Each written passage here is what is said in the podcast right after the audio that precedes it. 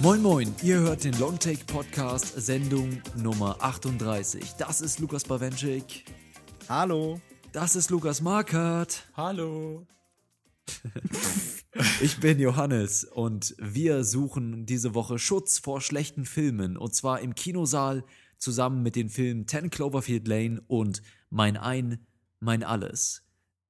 Wie ihr hört, sind wir aus unserer kleinen Frühlingspause zurück, in der eine sehr wichtige Person im Podcast von Hamburg nach Hannover den weiten Weg sein Bett, ähm, sein, seine Kleiderbügel, seinen Fernseher eingepackt hat, hat und äh, in eine neue Stadt gezogen ist, nämlich ich. Jetzt sind wir aber wieder am Start mit unserer Sendung Nummer 38. Das Warten hat also endlich ein Ende und ich bin so froh, euch beide wieder in meinen Ohrmuscheln genießen zu können, meine Lieben. Das klingt ziemlich fragwürdig. aber ich finde es Aber auch ein bisschen erotisch, oder? Das auf jeden Fall. Aber ich glaube, was ich ganz interessant finde, wir sind, glaube ich, der einzige Podcast auf dem Planeten, der nicht über Batman vs. Superman spricht. Ja, würdest du denn gern drüber sprechen? N nee. Ich auch das finde ich ja das Tolle. ja. Ich habe gar kein Bedürfnis danach. Ich auch nicht, ich habe ihn nicht mal gesehen. Ich auch nicht. Ach, ist das war nicht doch so wunderschön? Lukas hat ihn gesehen, haha.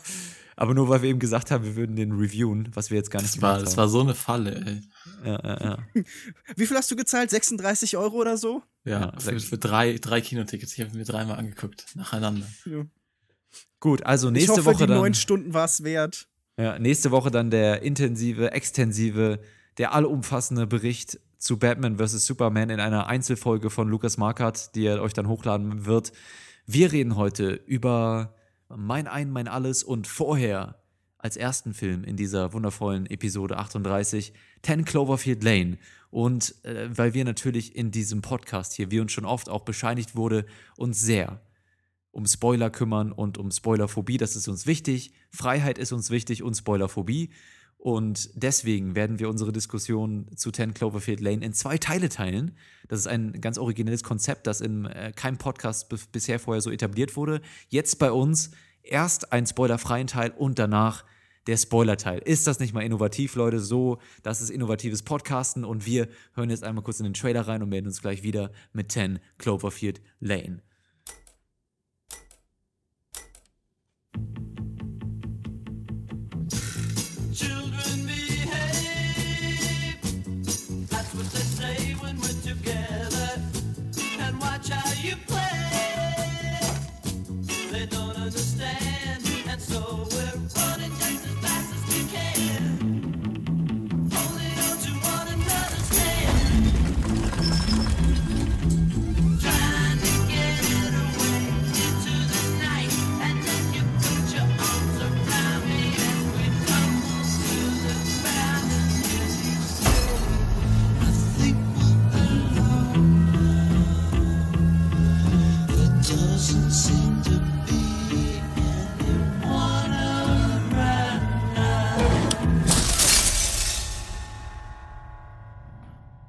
Filmwelt war überrascht, als erste News über 10 Cloverfield Lane die Runde macht.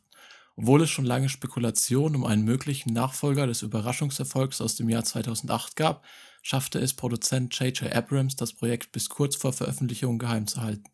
Ob der Film dabei als Sequel oder Prequel fungiert, blieb ebenfalls im Dunkeln. Auch der Trailer verriet nur wenig, außer dass dieser mit seinem Vorgänger auf den ersten Blick wenig gemeinsam hat. Von dem einstigen Found-Footage-Look wurde nun Abstand genommen. Stattdessen präsentiert sich der Filmnachfolger nun als nervenaufreibendes Kammerspiel. Meine Frage wäre hier an euch, was haltet ihr denn von dieser 180-Grad-Drehung innerhalb des Franchises und mochtet ihr den Vorgänger überhaupt? Also ich muss ja erstmal sagen, dass ich eigentlich bis letzte Woche gar nicht wusste, dass es überhaupt ein Franchise ist. Das hat ja J.J. Abrams hier jetzt einfach mal aus dem Boden gestampft mit dem Film. Was ich eigentlich ganz charmant finde, irgendwie so ein ganzes Genre an Filmen um einen bestimmte, äh, in einem bestimmten Szenario spielen zu lassen. Das ist ja hier ähnlich, wo wir halt bei Cloverfield einen Found-Footage-Film hatten, der eher actionlastiger, thrillerlastiger war und der mir tatsächlich auch ganz gut gefallen hat. Einer der wenigen Filme, wo mir auch die, die Shaky Cam und die POV Perspektiven der Kamera einigermaßen gut gefallen haben. Ähm, haben wir jetzt hier ein ganz an, eine ganz andere Art von Film. Du hast es auch gerade schon gesagt, es ist ein Kammerspiel. Es gibt nur drei Schauspieler plus die Stimme von einem anderen sehr bekannten Schauspieler, aber im Prinzip nur drei, die zusammen in einem Bunker sitzen, in diesem Cloverfield-Szenario eben und miteinander auskommen müssen. Und das Ganze spitzt sich dann natürlich wie in jedem äh, oder wie in den meisten Filmen dann irgendwann zu. Das so ungefähr zum Inhalt, aber es ist auf jeden Fall vom Gefühl her und vom Genre her ein sehr anderer Film und ich hatte eigentlich, ich war da nicht voreingenommen oder so. Ich wusste jetzt, dass da irgendwie was Neues kommt. Ich wusste, dass das äh, auch nicht wieder ein Found-Footage-Ding wird. Und mich stört das jetzt auch nicht. Äh, wie gesagt, ich wusste bis vor kurzem gar nicht, dass das hier ein Franchise werden, werden soll. Aber ähm, an sich die Tatsache stört mich nicht. Einige andere Sachen am Film vielleicht schon, aber die Tatsache, dass es sich dabei irgendwie äh, um einen Film handelt, der ni nicht viel mit seinem Vorgänger gemeinsam hat, außer so eine Grundprämisse, ähm, ja, darüber bin ich jetzt nicht irgendwie erzürnt oder so. Oder überrascht. Ich mochte den ersten Cloverfield eigentlich überhaupt nicht. Ich konnte damit nichts anfangen. Diese seltsame äh, Budgetversion von Godzilla mit äh, nerviger Wackelkamera. Dafür hat mir jetzt 10 Cloverfield Lane wirklich deutlich besser gefallen. Es ist aber ein Film, der für mich sowohl die Vorteile als auch die Nachteile des Franchising offenbart. Ähm, ich bin froh, dass ein solcher Film, so ein vergleichsweise intimer Thriller, so eine große Aufmerksamkeit findet, dank dieses Franchises. Ich glaube aber auch, dass die Zwänge dieses bestehenden Filmuniversums ähm, sowohl als Spoiler fungieren, aber darüber hinaus auch der ursprünglichen Geschichte, die erzählt werden sollte, in gewisser Weise schadet. In diesem Film finden später Umbrüche statt, die für mich sich nicht logisch aus dem ergeben, was wir hier im Film gezeigt bekommen. Denn Mhm. ich finde am Anfang die Figurenkonstellation und auch die Grundidee des Ganzen und die thematischen Sachen, die behandelt werden, sehr interessant, aber das verliert sich für mich so ein bisschen gegen Ende. Du hast gerade gesagt, dass der Zwang des Franchises zum Teil als Spoiler in dem Film funktioniert und ich würde dir dazu stimmen, weil das ähm, die Spannung in dem Film ganz wesentlich beeinflusst ab einem bestimmten Punkt. Aber ich dachte, du stehst auf Spoiler. Ach so, äh, ja, darin sehe ich ja auch noch kein Problem. Ähm, ich glaube aber, dass das, wie der ursprüngliche Film angelegt war, dadurch beschädigt wird in gewisser Weise. Die Probleme, die sich hier ergeben, äh, entstehen nicht aus dem Spoiler, sondern eben daraus, dass äh, dieser Film als Teil eines Franchises gewissen Zwängen unterliegt. Und ich glaube, dass die letzten 20 Minuten dieses Films deutlich ja nicht schlechter funktionieren, sondern für sich stehend werden die ein guter Film. Aber hier werden zwei Sachen zusammengeworfen, die nicht unbedingt zusammengehören. So wie Pizza und Eiscreme einzeln toll sind, aber zusammen vielleicht nicht der optimale Zustand. Ähm, Ich weiß, das ich sind würde jetzt Vorteile. ich, das sind Vorteile. ich, ich muss zugeben, ich habe noch nicht besonders viel Pizza mit Eiscreme zusammen gegessen, sondern in der Regel immer eher so nacheinander. Ähm, aber ich glaube, das funktioniert nicht optimal. Aber ich würde gern bei dem ersten Teil, der mir gut gefallen hat, äh, bleiben, nämlich bei diesem Grundszenario im Bunker. Also es geht ja um hier diese Figur der Michelle, gespielt von äh, Mary Elizabeth Winstead. Eine wirklich tolle Nachschau Tolle äh, Schauspielerin. Nachwuchsschauspielerin, die quasi permanent auf der Flucht ist oder so. Sie flieht zumindest aus einer Beziehung mit ihrem Freund Ben, irgendwie aus New Orleans und rauscht irgendwo die Straße entlang und hat dann einen Unfall und wacht danach eben in einem Bunker auf. Unter der Obhut, die möglicherweise behütend ist oder möglicherweise eine Gefangenschaft darstellt von Howard, ähm, gespielt von John Goodman. Wahrscheinlich die faszinierendste Performance dieses Films und für mich auch das große Herausstellungsmerkmal dieses Films. Und ähm, jetzt haben wir eben diese in dem Kammerspiel immer so angelegte, ja, dieses Beklemmungsszenario. Das finde ich unheimlich interessant, weil wir können uns, wie in so einem typischen Psychothriller, bei Howard überhaupt nicht sicher sein, ob er gute Intentionen hat, denn er erklärt, draußen in der Welt finden gerade in irgendeiner Form Angriffe statt. Es hat einen Angriff gegeben und die Herkunft dieser Angriffe ist ihm nicht genau vertraut. Er meint, das könnten die Amerikaner irgendwie selber sein oder die Russen oder irgendwelche Außerirdischen. Das wird nicht so ganz angedeutet. Und jetzt müssen wir uns halt wirklich permanent fragen, ob er die Wahrheit sagt. Und damit spielt dieser Film eher. Und ich finde auch interessant, ähm, er, er ist eine sehr interessant definierte Figur für so einen Bösewicht in Anführungszeichen. Denn er ist zum einen Teil von dieser Survivalist-Kultur aus den USA, also diese Menschen, die nur auf diesen apokalyptischen Untergang der bestehenden Zivilisation warten und sich damit so großen Bunkeranlagen und so darauf vorbereiten. Das ist ja wirklich ein verbreitetes Phänomen. Und er ist jemand, der ähm, von seiner ehemaligen Familie so ein bisschen verstoßen worden ist, der von seiner Frau getrennt lebt und sich jetzt mit, äh, mit Michelle und ihrem anderen Mitbewohner, nämlich mit Emmett, gespielt von äh, John Gallagher, so ein bisschen so eine Junior, Ersatzfamilie, Gut, Junior, Verzeihung, so ein bisschen eine Ersatzfamilie schafft. Und das finde ich eine unheimlich interessante Grundkonstellation, dass diese Welt, in der wir uns dann wiederfinden, eine ist, die beherrscht wird von so einer patriarchalischen Figur und dieses, dieses Zusammenspiel zwischen den Figuren und die Frage damit, wie sehr man diesem System vertrauen kann, ist für Ja, mich gut, eigentlich der große Reiz der Geschichte. Ich sehe das auch so und ich fand die Grundprämisse auch sehr spannend. Ich muss generell sagen, dass es ein Film ist, der mich extrem durch seine, durch seine äh, inhärente Spannung und der, die Dramaturgie in den Szenen auch von, vom, von der handwerklichen Seite aus, wie Regisseur Dan Trachtenberg hier die verschiedenen Szenen und Sequenzen inszeniert hat, extrem in den Bann gezogen hat. Also ich war wirklich gefesselt über weite Strecken im Film.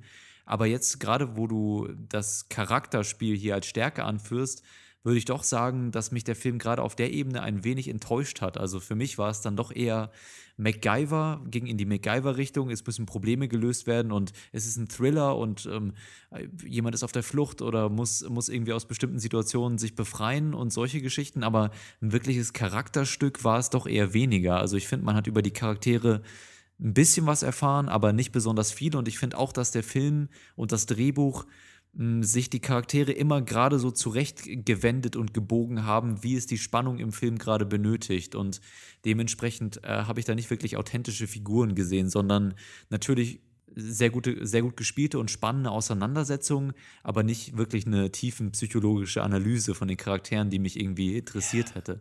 ja, nicht jeder interessant geschriebene Charakter muss sofort eine große Tiefenanalyse sein, aber ich würde dir zum einen recht geben, aber doch widersprechen. Ich glaube, das sind schon interessante Figuren und du hast recht, ja, die ergeben sich nicht automatisch aus dem Drehbuch, sondern stark auch aus der Präsenz der Darsteller. Wenn ich das zum Beispiel am Beispiel von, von Howard oder von John Goodman halt erklären darf, da werden uns so ein paar Bezugspunkte gegeben. Er hat früher mit Satelliten gearbeitet, er ist halt so ein Survivalist, er hat seine Familie verloren, aber das meiste ergibt sich eben daraus, äh, schon zum Teil aus dem Casting, weil John Goodman hier ist und der, der verkörpert ja wirklich wie kein anderer so diese, diesen Grenzgang zwischen körperlicher Bedrohlichkeit und so einer türmenden, überwältigenden Präsenz und eben so einer, ja, so einer Teddybärenhaftigkeit, so einer Kuscheligkeit, die immer da mitschwingt. Also äh, der beste Referenzpunkt wäre wahrscheinlich hier von den Coen-Brüdern Barton Fink, wo er auch so einen unheimlich zugänglichen und sympathischen Menschen äh, mit einem aber doch sehr düsteren Geheimnis spielt. Und das sehe ich hier schon allein im, im Casting, finde ich, ist hier eine interessante Figur geschaffen worden. Und das gilt eben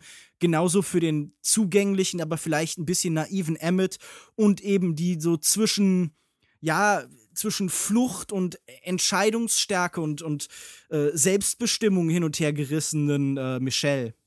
Mhm. Also auf jeden Fall. Ich wollte eigentlich gerade genau das Gleiche sagen, weil John Goodman hat mir wirklich gut gefallen. Er schwankt halt permanent zwischen dieser Gutmütigkeit, man nimmt ihn ab, er wollte sie retten, und dann zwischen diesem Wahnsinnigen, wo man denkt, er ist so ein kompletter Irrer und vielleicht hält er sie gefangen, man weiß es nicht. Und zum einen dies natürlich auf der psychologischen Ebene und zum anderen, wie du gesagt hast, auch seine körperliche Präsenz, weil er ist einfach so voluminös, auch wenn er in dieser Bunkertür steht, da ist kein Rauskommen. Und das passt perfekt in diese äh, Figur, beziehungsweise in dieses Szenario von diesem klaustrophobischen Bunkersetting. Also ich, ich stimme euch schon zu. Also wirklich die Präsenz von Goodman und das Schauspiel hat mir extrem gut gefallen und ich würde euch äh, da wirklich in allen Punkten zustimmen. Aber mich stör, hat ein bisschen gestört, um auch so ein bisschen das Gegengewicht hier zu sein, ähm, wie der Film da mit dem Charakter umgeht, wenn dann also ähm, zwischen in dieser Ambivalenz immer wieder hin, hin und her geschaltet wird und quasi ähm, ganz offensichtlich versucht wird, ähm, den, den Zuschauer zu beeinflussen und zu manipulieren. So. Also wenn dann irgendwie nach einer äh, sehr fragwürdigen Handlung von, von dem Charakter irgendwie eine Montage kommt, die irgendwie auch in einer 80er-Sitcom hätte spielen können, wo sich alle gern haben und alle äh, gucken zusammen Filmchen und äh, häkeln da noch zusammen auf dem Sofa oder was oder räumen zusammen auf, ja, mit, mit schöner Musik unterlegt und dann das Ganze dann ganz plötzlich wieder an eine Szene geschnitten wird, die, die dieses Gefühl wieder komplett unterminiert, dann habe ich das Gefühl, der Film ja, also versucht einer gezwungenermaßen diese Ambivalenz aufzudrücken, anstatt einfach sie natürlich aus dem Charakter entstehen zu lassen. Ich finde, diese Montage, die du beschreibst, passt zum einen hervorragend, weil das natürlich genau die Vision ist, die John Goodman eben hat. So eine Heimlichkeit, so eine Gemütlichkeit, so ein, ja, so ein wirklich, ich meine, wenn du 80er sagst, dann würde ich sagen, gehst du schon zu weit. Das ist so ein Bild aus den 50ern.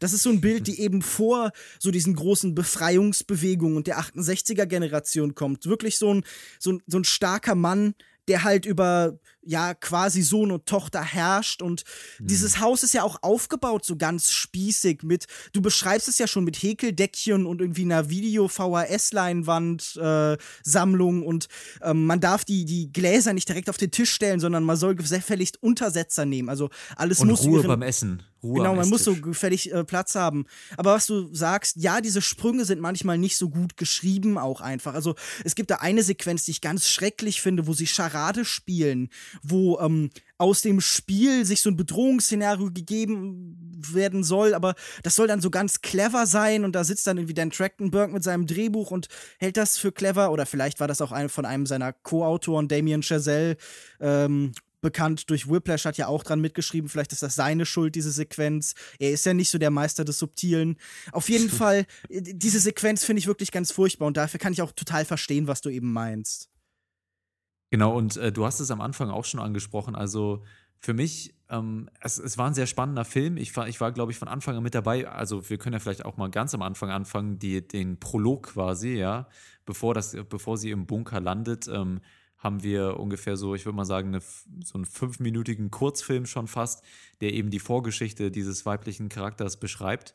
Michelle. Ähm, äh, genau, von Michelle beschreibt, äh, wie sie ihren, ihr, ihre Beziehung verlässt und auf die Flucht geht. Flucht ja, wie du auch schon gesagt hast, ein Thema, was generell ähm, in dem Film eine große Rolle spielt und äh, wie man äh, mit Hürden und so im Leben umgeht, äh, ob man davor wegläuft oder ob man sie eben, ja, ob man ihnen entgegengeht und sie und die Herausforderungen annimmt, ist auf jeden Fall ein Thema im Film. Und äh, dieser, dieses Opening hat mir sehr gut gefallen. Einige, einige Bilder vielleicht nicht so ganz in dem Opening, aber also insgesamt hat das schon richtig schön in den Film reingeführt und einfach einen guten Rhythmus aufgebaut. Und ich fand auch, dass der Film dann danach äh, wirklich ähm, den Rhythmus beibehalten hat und wirklich in fast jeder Sequenz eine richtig schöne Dramaturgie erzeugt hat. Also das hat äh, im Prinzip von diesem Prolog bis dann dieser starke Bruch gegen Ende stattfindet, den wir dann sicherlich im Spoilerteil nochmal näher besprechen werden, hat das für mich sehr gut funktioniert. Aber auch mit dem Vorwissen aus, aus dem Film davor ähm, muss ich doch sagen, dass äh, die Spannung, die versucht wurde aufzubauen in manchen Situationen, für mich, ähm, und das ist, glaube ich, das, was du mit dem Spoiler sagen würdest, abgemildert wurde, ja, weil ich schon wusste, was denn eigentlich die Wahrheit ist. Als Zuschauer weiß man das natürlich, wenn man denn zumindest den Teil davor gesehen hat, dass natürlich etwas Wahres dran ist an der Geschichte von John Goodman. Und ähm, dementsprechend zieht sich diese, dieser ganze Prozess, bis sie ähm, zu, einer, ähm, ja, zu einem Urteil über John Goodman quasi kommt, zu einem ersten Urteil, zieht sich dieser Prozess extrem lang hin und ist so ein bisschen redundant auch, finde ich. Ja.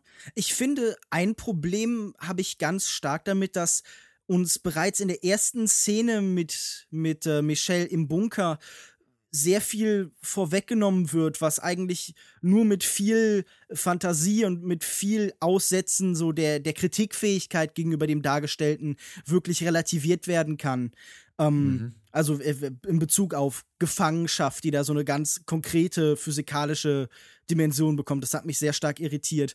Und ich finde auch gerade dieser Mittelteil, der dieses dieses Thriller-Element hat, das du so ein bisschen als MacGyver beschrieben hast, das passt wahrscheinlich ganz gut, weil in MacGyver es ja auch immer so ein bisschen Procedural und Detektivarbeit gab. Und gerade die finde ich hier so mittelmäßig überzeugend, also mit so Verweisen auf Paris, die dann auch Symbole für die Ferne und für die Freiheit sein sollen, die für mich alle so ein bisschen arg plakativ sind. Ähm, und ich, ich finde ja auch diese Charakterentwicklung oder diese Darstellung von Charakter, die wichtig ist, wird so im letzten Drittel einfach komplett aufgegeben. Ich finde, der Film baut gut konstant auf, aber viele der Mittel, die der in dem, in dem Zwischenteil, im, quasi im zweiten Drittel benutzt, funktionieren nicht so gut. Also ich finde, das ist halt einer dieser typischen Fälle von, ja, Problemen im zweiten Akt. Ähm, aber wie hat dir denn, weil ich auch gerade da nochmal das so gelobt hatte, der Prolog gefallen, Lukas äh, Bawenschik, wo du jetzt gerade auch so ein bisschen Kritik geäußert hast? Hat dir der Einstieg Ähm, also es war, auf jeden Fall ein Einstieg, den man nicht so häufig hat. In, in war schon ein bisschen originell auch, oder? Bisschen. Äh, ich, ich glaube, Dan Trachtenberg ist ja durch seine, wie soll man das sagen, durch seine Karriere prädestiniert, um so kleine Segmente zu schaffen. Ich meine, er kommt ja aus der Werbebranche und hat auch davor mit äh, Kurzfilmen gearbeitet. Also er hat zum Beispiel, ich weiß nicht, ob ihr den kennt, diesen Kurzfilm Portal, äh, No Escape Mhm, ja. gemacht, der irgendwie auf, auf Vimeo und ich glaube auch auf YouTube zu sehen war. Äh, so, ein- so ein Fanfilm.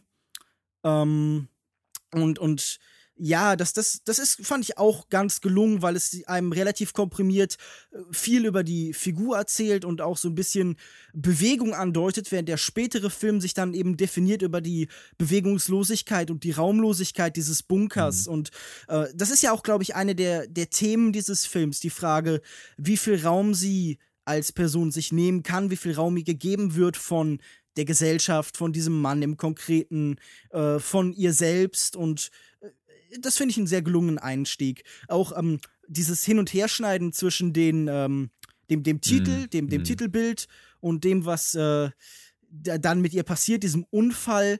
Und ähm, Mhm. es ist ja auch interessant, weil das Ganze so diffus ist und genauso diffus wie eben die Frage, kann man eben dann Howard vertrauen? Und das wird dann ja nachher unmittelbar verbunden, zu wissen, was in dieser Einstiegssequenz passiert ist und was eben nicht mit der Frage, ob man Howard trauen kann. Und, ähm, Und auch, auch der Rhythmus, der da drin ist. Also, das ist ja schon quasi ähm, eine kleine Metapher auch für den Film an sich, der ja e- eben, wie ich es eben auch schon gesagt habe, immer hin und her schwankt zwischen diesen lauten Momenten und, und dann wieder diesen harmonischen Momenten der, der Ruhe. Und genauso auch, äh, wie, wie die, dieser Titel, der Anfangstitel da zusammengeschnitten ist, hat man das genau so, ja. Also Autounfall und dann komplette Ruhe und dann, ja, also der, der Rhythmus wird da schon auch in der Bildsprache und in der, im Schnitt etabliert.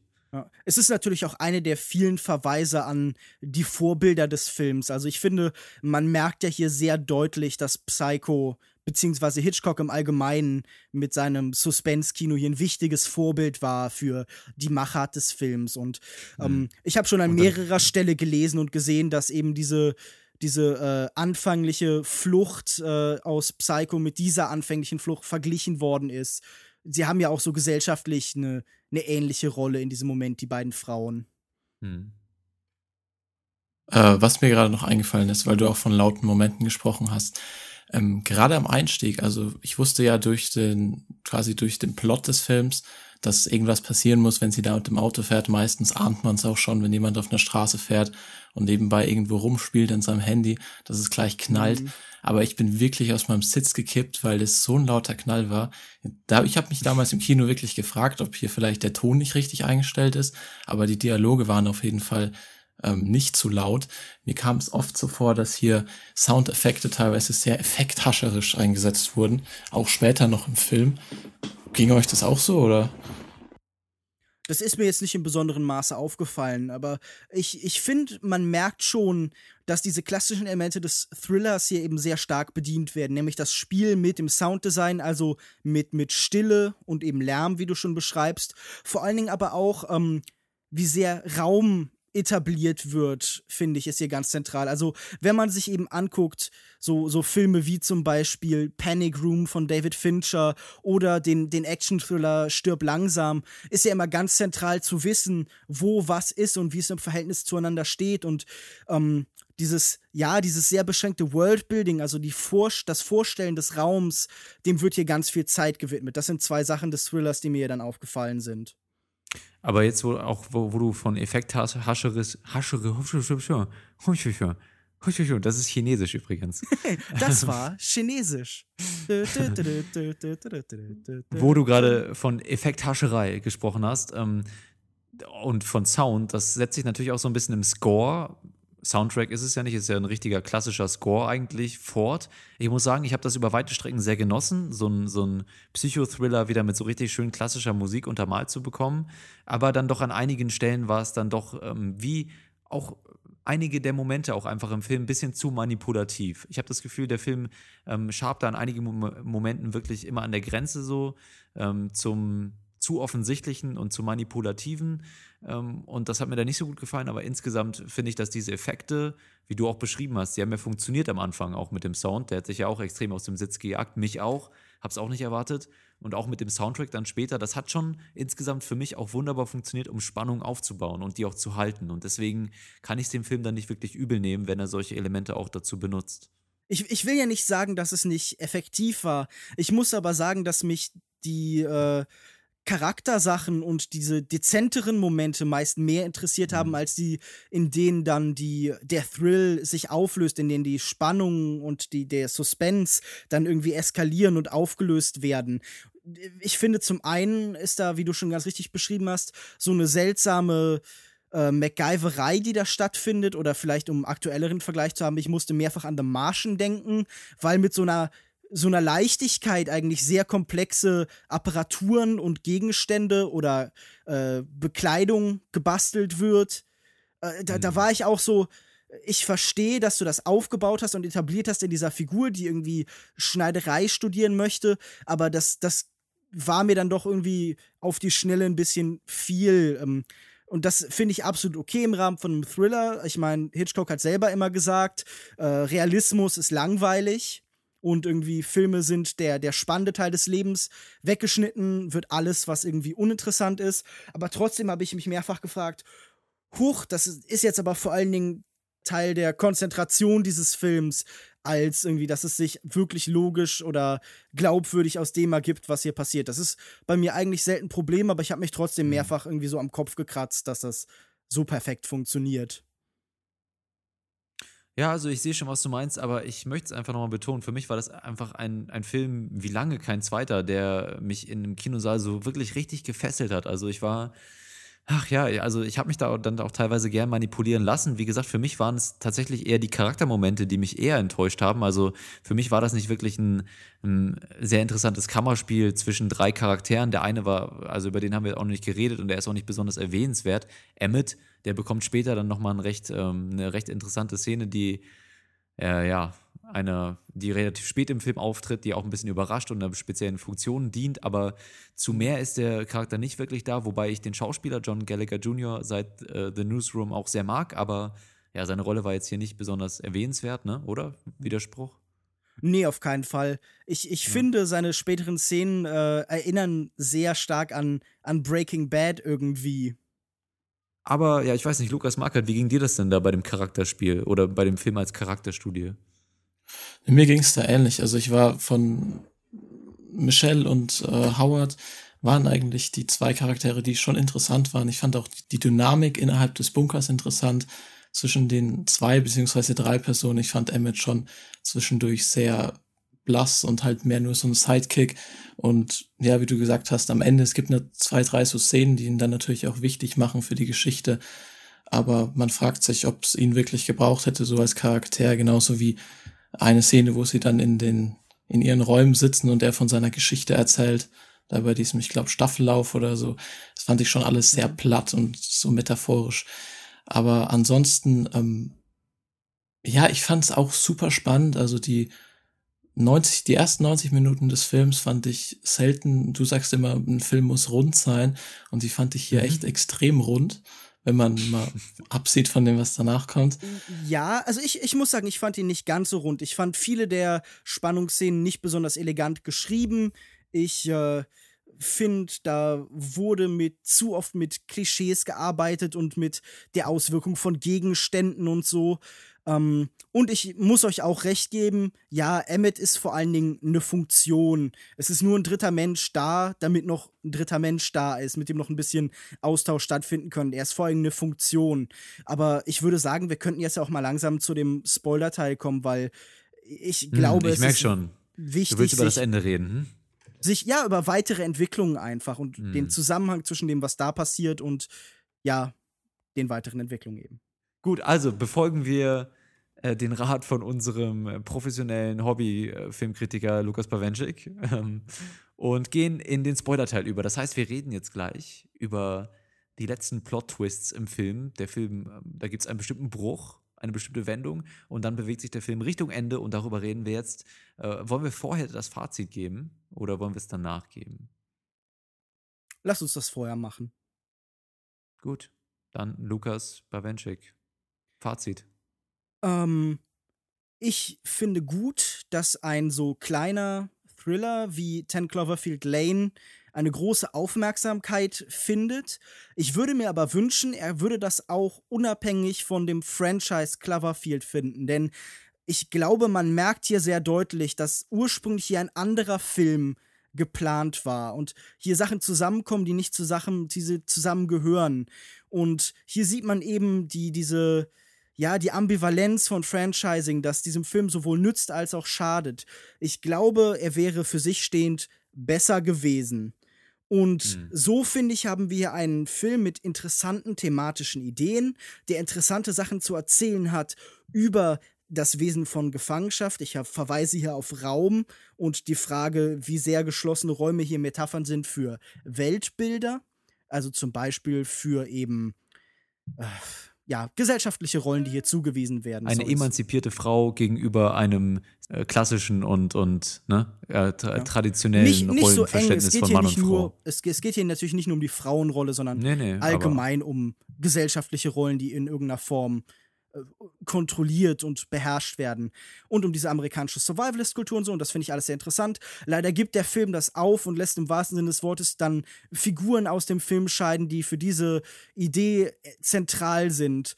Und ähm, hier sind zwei Filme, die ich beide mochte, aber die nicht zusammengehören, wie ich am Anfang schon gesagt habe. Und deshalb würde ich äh, drei von fünf Sternen geben.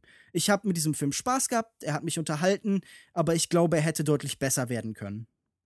Weißt du, bevor ich jetzt mit meinem Fazit weitermache, dann gehe ich doch doch lieber nochmal drauf ein. Ähm, weil was ja auch noch eine Sache ist, die man hervorheben sollte, ist, dass wir hier tats tatsächlich eine sehr, sehr starke Frauenrolle haben, die sich gar nicht irgendwie in besonderen Klischees oder so sich nicht damit auffällt, sondern einfach, dass ein, einfach eine Frau ist in einem Psychothriller und äh, die auch komplett logisch handelt und komplett nachvollziehbar ist und nicht irgendwie klischeebehaftet. Also das finde ich, kann man durchaus mal lobenswert hervorheben. Ähm, aber meine zweite Frage an dich wäre, weil du jetzt gerade auch angeführt hast, dass er thematisch was Interessantes zu erzählen hat und das auch visuell umsetzt. Da, ähm, ähm, weiß ich nicht, kommen bei mir so ein bisschen die Fragezeichen schweben da über meinem Kopf, weil ich natürlich die thematischen Ansätze sehe, die auch bereits im Prolog aufgebaut werden und die dann mit dem Ende, über das wir gleich reden werden, auch so ein relativ schönes Bookend, also äh, ja, also ein schönes Ende bekommen. Aber im Film selbst und wie diese ganze Situation im Bunker auch durch die Kamera eingefangen wurde, vielleicht auch gerade im Vergleich zu Raum, was sind dir da für interessante ähm, Metaphern, Symbolismen oder so aufgefallen? Weil mir, ähm, für mich hat diese Metapher da eine Pause gemacht. Sie war am Anfang da, dann kommt der Bunker ähm, und dann kommt das Ende, wo die Metapher dann quasi zu Ende gebracht wird und, und ja, n- wieder, ja, also der Bogen geschlagen wird. Aber während des Bunkers findet mich für, für mich nicht viel Entwicklung statt. Die Entwicklung ist vor dem Ereignis, nach dem Ereignis für mich. Und da drin habe ich nicht die Entwicklung gesehen, die du jetzt da gesehen hast, eventuell. Na gut, aber dieser ganze Ausbruch, der in irgendeiner Form stattfindet, diese Arbeit, diese Befreiungsparabel, die da stattfindet, zusätzlich zu der Tatsache, dass hier eben ein anderes Beziehungsszenario angeboten wird, ein Familienszenario, eins der klassischen amerikanischen Kernfamilien in gewisser Weise mit einer sehr konservativen Heimlichkeit, mit klaren Rollenbildern, die existieren. Das ist doch auch wahrscheinlich in gewisser Weise also so erkläre ich es mir zumindest, äh, die Art von Verbindlichkeit, vor der Michelle zu Beginn auf der Flucht ist. Es ist etwas, auf das man sich festlegen muss. Und hier wird ihr ein zweites Angebot gemacht. Und auch auf das will sie sich nicht festlegen, um dann, ohne zu viel zu spoilern wollen, gerade am Ende doch noch die Möglichkeit zu haben, sich entscheiden zu können und eine Rolle zu finden, eine Identität zu finden. Und ich glaube, dass Ja, auch in diesem Mittelteil. Der, also meines Erachtens lässt der, lässt der Film ja da keine Wahl. Es ist da nicht irgendwie. Doch, natürlich. 100% findet da eine Wahl statt. Sie könnte akzeptieren, was ihr eben Howard sagt, das Bild, das ihr anbietet, die Existenz. Diese Montage, die du schon beschrieben hast, zeigt ja, wie dieses Leben aussehen würde. Und was der Film eben erzählt ist, dass dieses Rollenangebot kein wirkliches Angebot ist. Das ist keine Option, das ist keine Möglichkeit, denn da es ist eigentlich nur ein, ein perfides, eine perfide Fassade, die etwas sehr Schreckliches verbirgt. Ja, genau, aber ich, was ich sage ist, der Film lässt ja nicht wirklich eine Wahl, weil er, weil er Michelle zu einer bestimmten Entscheidung drängt. Also sie trifft nicht die Wahl aus, eine, aus einer philosophischen Entscheidung heraus, sondern aus einer Notgedrungenheit, wie mit jeder Entscheidung im Film, ja. Also da findet jetzt keine extreme Auseinandersetzung mit diesem, mit, mit dem einen Weltbild und dem anderen statt, einfach aus dem Grund, aus der Tatsache, dass der Film auch gerade mit dem Charakter von John Goodman dann später in eine relativ eindeutige Richtung geht. Also natürlich. Gut, aber das ist dann ja halt auch ein Statement, das ist ja auch eine Auseinandersetzung. Also Ja, ich kann okay. dem Film doch nicht vorwerfen, dass er hier eine Haltung hat. Du musst diese Meinung ja nicht teilen und ich würde sie natürlich auch in diesen Extremen, die der Film da stellenweise anstrebt, natürlich auch nicht teilen. Aber ähm, stattfinden findet diese Auseinander Auseinandersetzung doch auf jeden Fall, weil die Frage ja auch immer ist, wie weit sucht man nach den Fehlern in diesem Weltbild, in dieser heilen Welt, die einem geboten wird? Wie sehr versucht man die Harmonie, die da existiert, die, diese Ordnung, in der alles seinen Platz hat, zu zerstören und zu beschädigen oder Ja, aber die versucht hat von, man sie von zu Anfang an auch schon keinen Halt. Die, die wird ja schon von Anfang an hinterfragt. Also es ist nicht so, als wäre am Anfang alles harmonisch und dann langsam äh, würde sich die Fassade lösen, sondern von Anfang an ist diese Ambivalenz da und dann, na gut, aber. Ja, aber diese würd sagen, Harmonie findet doch Eindrang in diese Welt. Ja, aber nur also, gezwungen, das, die wird reingebrochen in dem Film, um eben diese Ambivalenz zu schaffen. Ja? Also, ja, also vielleicht ist mein Problem damit, dass es ein bisschen zu gekünstelt und, und künstlich rübergekommen ist, dann diese Auseinandersetzung mit dem Thema. Aber äh, ich würde sagen, um da ein bisschen besser noch drüber reden zu können und auch gleich noch vielleicht mit, mit dem Ende da, das reinzubringen, gehen wir jetzt gleich mal in den Spoiler-Teil. Ich hänge noch kurz mein Fazit vorne ran ähm, und dann auch noch Lukas Markert. Für mich war es ein extrem spannender Film, charakterlich ein bisschen enttäuschend, wenngleich ich die schauspielerischen Leistungen sehr gut fand. Ich finde, der Film gerade gegen Ende ähm, gerät er so in Mechanismen rein und dann auch mit dem Ende, die dem Film nicht so besonders gut tun und auch nicht so ganz ja, konsistent sind, einfach mit dem, was der Film am Anfang aufbaut. Ja, also du hast es ja auch schon gesagt, aber äh, ja, da war ich so ein bisschen enttäuscht dann auch gegen Ende hin, aber trotzdem für mich über weite Strecken extrem spannender Film, ein spannender Thriller, einfach handwerk handwerklich von den Action-Szenen und so fand ich es auch total überzeugend. Audiovisuelle Elemente eingesetzt wurden, um Spannung zu erzeugen, zusammen mit dem, mit dem Score, mit den Bildern, äh, mit dem Schauspiel. Das hat für mich gut funktioniert, aber dann thematisch und charakterlich ist der Film dann irgendwann so ein bisschen entgleist für mich. Aber trotzdem ein lohnenswerter Film und ich finde auch gerade wirklich super, dass so viele Leute gezwungenermaßen oder ungewollt äh, ein Kammerspiel sehen, weil sie einen ein, ein, Actionfilm erwarten. Das erfreut mich irgendwie. Da habe ich irgendwie Spaß daran, dass Leute ähm, auf diese Art und Weise mit diesem Film und dieser Art von Film konfrontiert werden. Äh, und deswegen gibt es von mir 3,5 von äh, 5 möglichen Sternen. Ja, deine Kritik, die du gerade noch angemerkt hast, kann ich auf jeden Fall nachvollziehen. Es war auch, also ich habe es so empfunden, dass die ganze, der Aufbau hier teilweise nicht sehr kontinuierlich war, sondern mehr so treppenmäßig. Es wurden halt immer wieder so Stücke hingeschmissen, wo sich das dann gesteigert hat. Ich hätte es mir auch ein bisschen anders gewünscht. Die Charaktere fand ich auch. Es gab nicht wirklich viel Fortschritt, aber sie waren halt Mittel zum Zweck und es hat funktioniert. Es war spannend in seinem Konstrukt von diesem klaustrophobischen Thriller und Kammerspiel, gerade mit äh, Mary Elizabeth Winstead und John Goodman, die haben das wirklich gut gemacht. Und ich saß im, im Kinosessel, ich war angespannt und man konnte vor allem über sehr lange Zeit miträtseln, was jetzt bei diesem Film wirklich äh, passiert und in welche Richtung er geht. Und ich muss sagen, obwohl ich natürlich äh, den Namen Cloverfield im Kopf hatte, dass ich bis zum Ende mir was anderes gedacht habe und dann doch überrascht war. Nichtsdestotrotz bleibt einfach ähm, ein fader Beigeschmack, wenn ich mir den Film als Ganzes ansehe. Und deswegen würde ich insgesamt nur drei von fünf Punkten geben oder Sternen. Ich habe gerade verstanden, du saßt im Kindersessel. Ja, im Kindersessel. Das sind die besonderen Sitze im Kino. Ganz vorne. Angeschnallt, gell, damit man nicht rausfällt. Ja, noch, Halt so, euch das einfach noch mal so ein. Sitz, für, für, dass du höher sitzt, dass du besser siehst.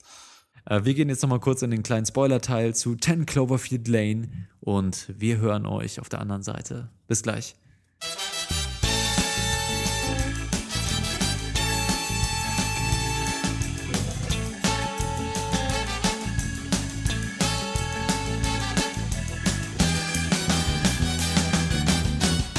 Wir brechen aus aus den Gefängnissen der äh, verbalen Zurückhaltung. Ja, aber merkt ihr echt nicht, wie scheiße Spoiler sind? Man kann, Gott, war das so ein Rumlavieren um das eigentliche Thema. Später kommen halt scheiß Aliens, nicht? Days Aliens. Ja, um einen anderen Podcast zu zitieren. Ja. Schöne Grüße an We Have Concerns. Und ja, es sind Aliens. Überraschung. Das war ja nicht aus dem Titel abzusehen. Also mir ging es auch ganz anders als Lukas Markert. Ich, ich habe eigentlich, also ich bin vor, von vornherein auch mit der Erwartung reingegangen, dass ähm, da draußen eine Alien-Apokalypse stattfindet oder zumindest eine Monster-Apokalypse stattfindet. Ähm, deswegen nicht so überraschend, was sie dann letztendlich, wem sie da letztendlich oder was, wem sie äh, begegnet ist. Äh, ja, ich würde einfach sagen, fragen wir doch mal, da, der Umbruch, den wir jetzt die ganze Zeit auch referenziert haben, was hat euch daran gestört oder was fandet ihr eventuell auch gut daran? Es war ja nicht vor von Anfang an klar. Also der Film hätte ja zum Beispiel auch nach Cloverfield spielen können und vielleicht tatsächlich irgendwie ein atomarer Angriff auf die Aliens und es wäre alles verseucht. Und ich war dann wirklich überrascht, dass der Film in diese Richtung geht. Und ich fand gleichzeitig die letzten 20 Minuten oder 25 Minuten eigenständig gesehen gut gemacht. Sie waren spannend, sie waren ähm, actionreich, im Kontrast eigentlich auch sehr interessant. Aber ich finde, es hat einfach nicht zusammengepasst. Ich weiß auch nicht. Ich habe davor hat man eben diesen diesen ruhigen Kammerspielplot und dann kriegt man diese Aliens dahin geschmissen und das, was mich am meisten gestört hat, war vor allem, dass du dann die ganzen Charaktere, die du 90 Minuten lang aufgebaut hast, einfach wegschmeißt. Ja, das war wirklich, glaube ich, das Ärgerlichste daran.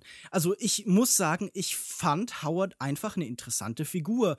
Eine, die durch irgendwie seine Vergangenheit mit dem Verlust seiner Familie tatsächlich auch irgendwie eine gewisse Ambivalenz hat, der nicht nur böse ist oder der zumindest, doch, der natürlich nur böse ist, aber der dafür ähm, in irgendeiner Form interessante Beweggründe haben. Es war so eine Art Bösewicht, dem man, mit dem man Mitleid haben konnte, während man ihn hasst und verachtet. Das fand ich gut. Und als er dann einfach verschwindet und sich, äh, ja, nicht in Luft, sondern in Säure auflöst, da war ich einfach so ein bisschen enttäuscht. Und ich muss auch sagen, diese letzten 10, 15 Minuten waren ja auch gut gemacht. Also da waren auch wieder die Hitchcock-Referenzen, nur dass hier der, dass das äh, Löschflugzeug oder dass das äh, ähm, Düngflugzeug aus äh, North by Northwest einfach ersetzt werden halt durch ein Alien-Raumschiff und irgendwie so ein bisschen Anleitung an Aliens oder an Alien kommen. Und ich fand auch äh, Winstead auch in diesen körperlichen Actionstar-Rollen gut. Also ich würde mir irgendwie äh, einen Film, der nur so wie diese letzten 10 bis 15 Minuten wären mit ihr, so eine Art äh, quasi Reboot von Alien oder so, sofort angucken.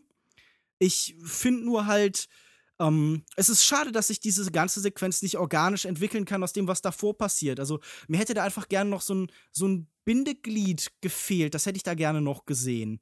Einen Moment fand ich auch so ein bisschen doof, nämlich als das Alien-Raumschiff dann genau an einer Stelle wie in einem Videospiel mit einem Molotow-Cocktail getroffen werden muss.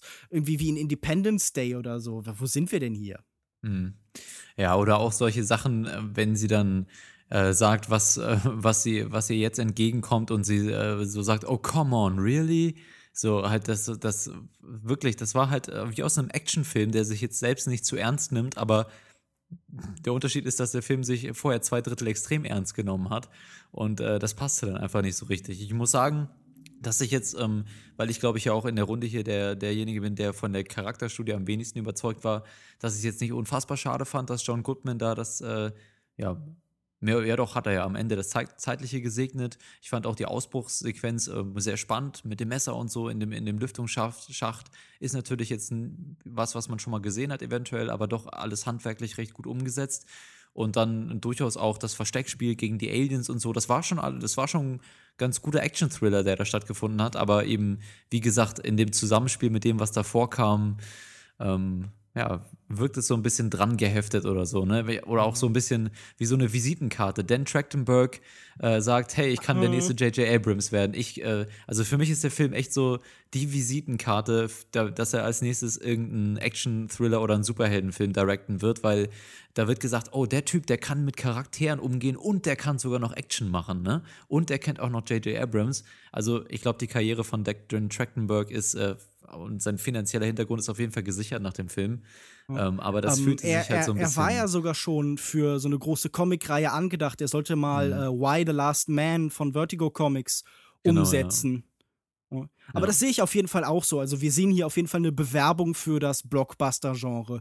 Für jemanden, also ich meine, er kommt ja irgendwie aus dieser Nerd-Blockbuster-Podcast-Kultur, äh, hat irgendwie diese Totally Red Show nominiert bei Revision 3 und so. Also ich glaube, der möchte auch diese großen Projekte mit irgendwie äh, so J.J. Abrams-mäßig machen. Der möchte auch, glaube ich, gern Star Wars Episode 12 drehen. Ähm, Aber worüber ich mit, mit euch noch sprechen wollte, in vielen anderen Besprechungen und Diskussionen wurde dieses Ende sehr stark als Vorteil hervorgehoben. Also diese letzte, dieser letzte große Abschnitt, weil gesagt worden, oh, faszinierend.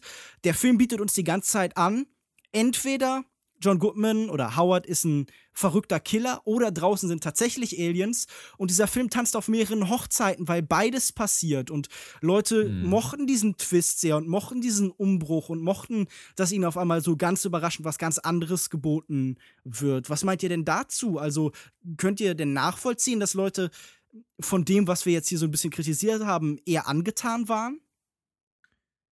Kann ich nachvollziehen, aber ich meine, man wusste das doch schon ab der, ab der Hälfte des Films, oder nicht? Äh, ab ähm, der Szene mit der Frau, die übrigens auch ein bisschen spooky war, ein bisschen gruselig, die dann versuchte, in den Bunker reinzukommen. Ab da wusste man doch schon, dass Howard äh, auf jeden Fall, ähm, ja, also dass er vielleicht Naja, alle Moment. Im Schrank hat, aber, Aber das heißt ja noch nicht, dass es Aliens sind, sondern das hätte ja auch einfach irgendwie ein Luftangriff sein können, irgendwie mit ja Biowaffen oder Agent Orange oder so. Ja, aber Howard hat doch gesagt, dass er auch nicht weiß, was es ist, oder? Dachte ich. Ja gut, aber weiß er nicht also diese, diese Aliens-Option wird doch von ihm permanent angedeutet. Also er sagt mehrfach Sachen über Marsianer und seine Hintergrundgeschichte als, als Mhm. Satellitenforscher oder was auch immer er bei der Armee war, legen Ja. das ja so ein bisschen nah.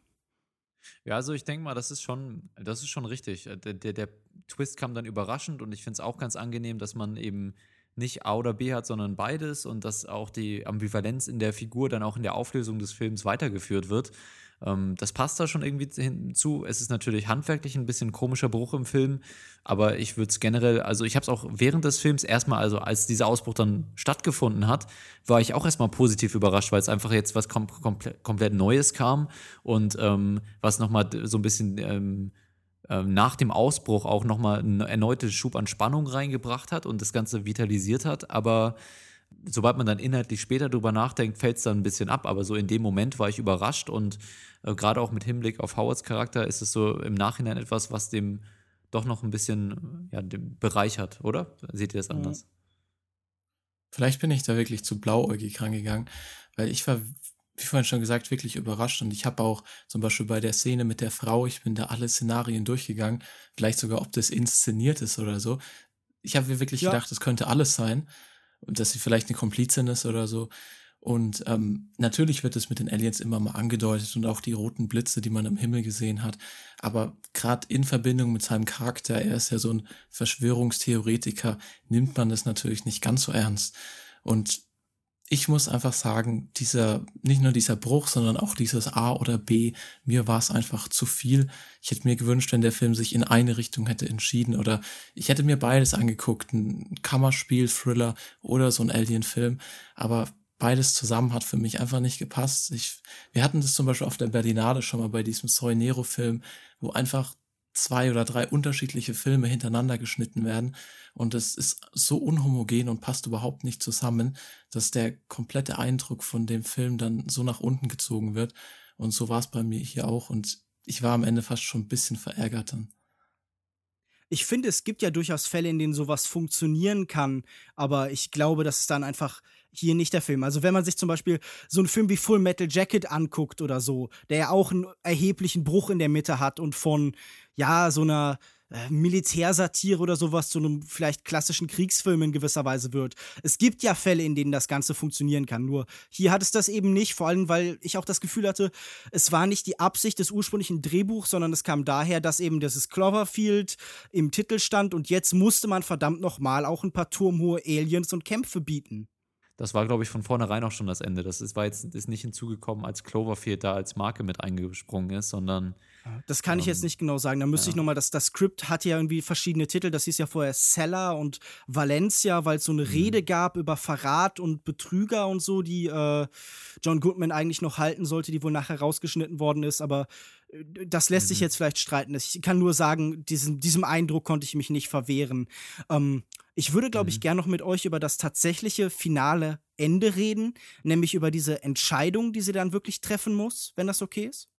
Sie kommt ja am Ende an eine Gabelung und kann sich dann entscheiden, sich äh, einem größeren Kampf oder Konflikt anzuschließen. Ich glaube, in äh, Richtung Houston zu fahren oder nach Bateau Rouge weiterzufahren in einen Rahmen, wo eben Sicherheit stattfindet und sich wie eben vorher schon den Auseinandersetzungen eben nicht zu stellen, sondern von denen zu fliehen. Und das ist ja, was uns der Film als letzte Entwicklung erzählt, dass sie sich von jemandem, der sich vor Auseinandersetzungen scheut, in jemanden gewandelt hat durch diese Erlebnisse im Bunker, zu jemandem, der sich halt offen in den Konflikt stürzt, der auch als unausgebildete äh, Zivilistin jetzt zur Soldatin wird. Habt ihr diese extreme Entwicklung abgenommen oder schien euch das äh, zu viel zu sein? Ja, ich fand es nicht so viel. Ich fand eben, dass die Entwicklung nicht besonders gut hergeleitet wurde. Also, wie gesagt, für mich waren es so Stufen. Ja? Wir haben den Anfang des Films, wo sie wegläuft vor Problemen. Dann haben wir die Mitte des Films, wo sie die ganze Zeit notgedrungenerweise ähm, Probleme mit dem Problem, ähm, äh, also dagegen was tun muss, ja, und äh, sich damit abfinden muss und eine Lösung finden muss. Und dann haben wir das wieder das Ende, wo sie eine Wahl hat äh, und sich dann dafür entscheidet, auch in Zukunft die äh, Probleme anzugehen, anstatt vor ihnen wegzulaufen. Und ähm, das ist natürlich irgendwie so ein kohärenter Strang, ja, das ist eine Entwicklung, aber äh, es war eben weniger ein Bogen als ein Dreieck für mich, ja. Wir starten an dem einen Punkt, dann gehen wir äh, an die Spitze oder an den Tiefpunkt und dann äh, gehen wir an den nächsten Punkt. Also es war weniger eine kontinuierliche Entwicklung als eben ABC für mich und äh, war okay für mich, aber ich fand jetzt wie alles in dem Film charakterlich nicht besonders tief hergeleitet. Äh, ich fand das Ende beziehungsweise die letzte Entwicklung nicht besonders glaubwürdig. Ich habe das dann auch einfach so hingenommen. Ich weiß nicht, wo sich diese Entwicklung, natürlich merkt man vorher im Bunker, wie es immer weitergeht und wie sie ihre Probleme dann auch anpackt. Aber gerade dieser letzte Schritt, vielleicht hat sich das dann so ein bisschen ergeben, als sie gegen dieses große Alien gekämpft hat. Aber ich weiß es nicht. Also die letzte Minute, das war vor allem in Verbindung natürlich mit dem letzten Abschnitt dann. Ich habe es einfach dann abgestempelt und nicht mehr drüber nachgedacht, weil mir war es ein bisschen zu doof. Aber ich muss sagen, wenn ihr das jetzt alles so beschreibt, ich fühle oft in diesem Film die Konstruiertheit des Drehbuchs. Also man merkt das an dieser Faszination, die der Film mit Gegenständen und Inserts und sowas hat, dass immer wieder zum Beispiel das Schloss, äh, äh, das, das in der Geschichte erwähnt wird von Emmett, glaube ich, dass er eingefroren und zerschmettert hat, dann tatsächlich genauso behandelt wird oder dass sie, wie sie diese Gasmasken und so baut.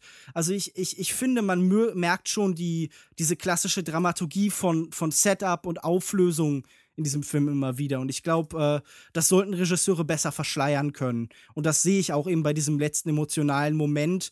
Da sehe ich zu sehr Aufbau und Pointe. Also die, da, das fühlt Mhm. sich nicht an, als würde es sich aus den Figuren oder der Welt ergeben, sondern eben als würde das Drehbuch das diktieren. So oft.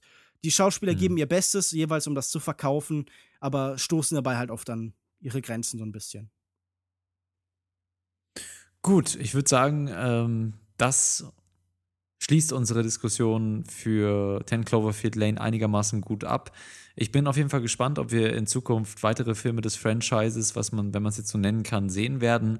Für mich wäre es wirklich interessant, äh, das ist auch so eine Idee, die ich persönlich immer im Kopf gehabt hätte, einfach ein Themenfeld und ein Szenario zu nehmen und wirklich so ein ganzes äh, Farbenspektrum oder Genrespektrum an Filmen in diesem Szenario spielen zu lassen. Das ist irgendwie was, was mich so ein bisschen fasziniert und was interessant sein könnte. Ich bezweifle allerdings, dass es hier ähm, so gehandhabt Bald wird. Ich kommt die Cloverfield romantische Komödie, das Cloverfield Ja, Melodrama, sowas. der Ja, Cloverfield genug Western. apokalyptische Komödien. Comedies. Ja. Ähm, genau, aber ähm, mal sehen, was da so kommt. Äh, Ich habe auf jeden Fall nichts dagegen. Der äh, Cloverfield Rennfilm, der Cloverfield Sportfilm. Also ich kann mir unter all den Sachen irgendwie was, was Spannendes vorstellen. Ähm, Oh, der Cloverfield Rennfilm, wo sie auf diesen riesen Aliens so. Wow. Wo du gerade von romantischen Komödien geredet hast, streichen wir das mit der Komödie, bleiben wir bei romantisch, aber das auch nur wirklich zur Hälfte und äh, wir reden jetzt über mein Ein, mein Alles, äh, ein Film, der jetzt schon länger in den deutschen Kinos läuft, aber den wir alle gesehen haben und äh, der es durchaus wert ist, nochmal drüber zu reden. Und deswegen hören wir jetzt in den Trailer rein und melden uns wie immer gleich nach dem Ausschnitt wieder mit unserer Diskussion. Bis gleich. Bist du denn kein Idiot? ha?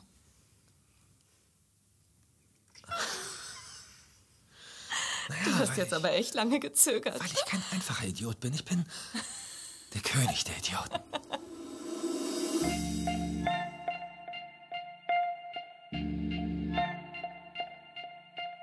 Erkennst du mich wieder? Das Wichtigste sind doch Gesichter. Du erinnerst dich doch an mich. Ja. Hey, sag mal, soll, soll ich dir mein Handy geben? Ja, wenn du willst. Hier, fang. Die Küche kredenzt Ihnen, Mademoiselle. Riesengarnelen an Ammoniaksauce. Giorgio! Toni, ich will ein Kind mit dir. Ja, ich will. Wer ist das?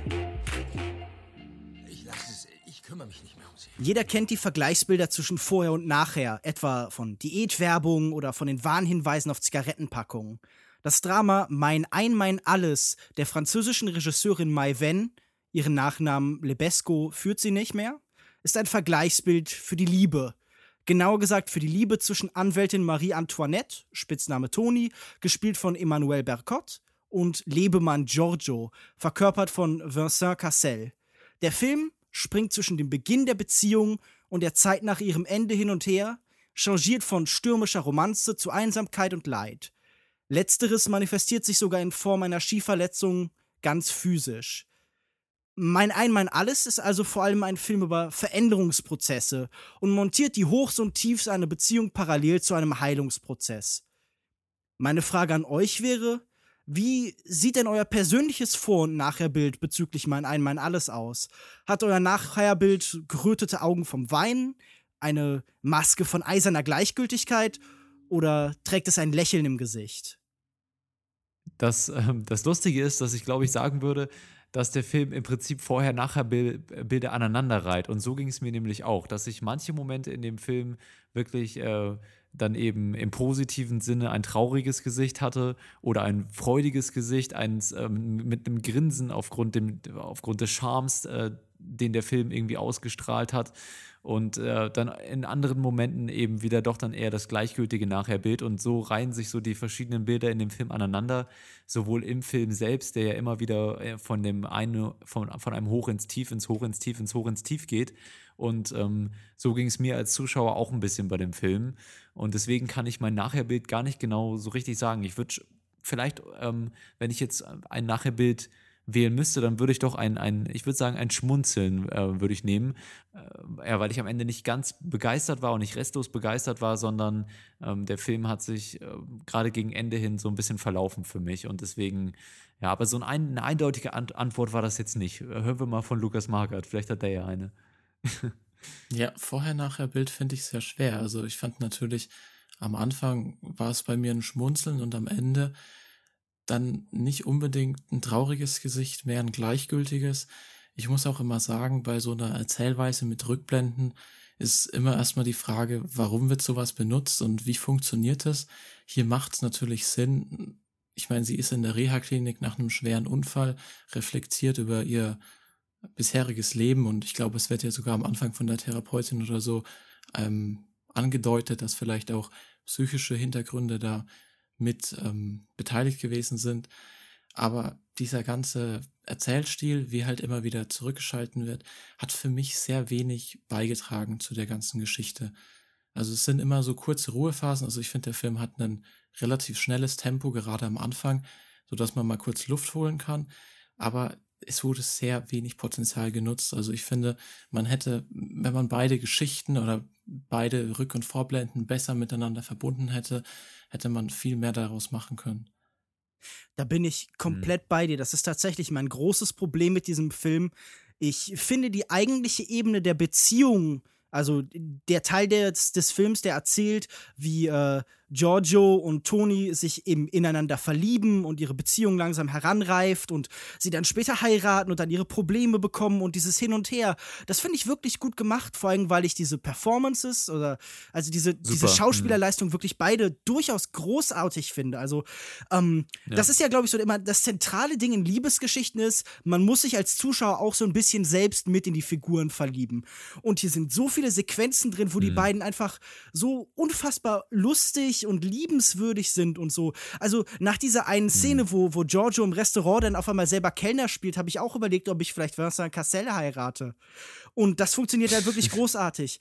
Und ich verstehe, wieso diese Rehabilitation, dieses Verarbeiten des, des Schmerzens der Beziehung dann nachher dazu permanent in Kontrast gesetzt wird, wie damit gearbeitet wird und wie das so eine, ja, wie so eine Dialektik daraus entstehen soll. Hier ist der glückliche Moment oder der traurige, hier ist die Nachwirkung und dann immer das im Austausch.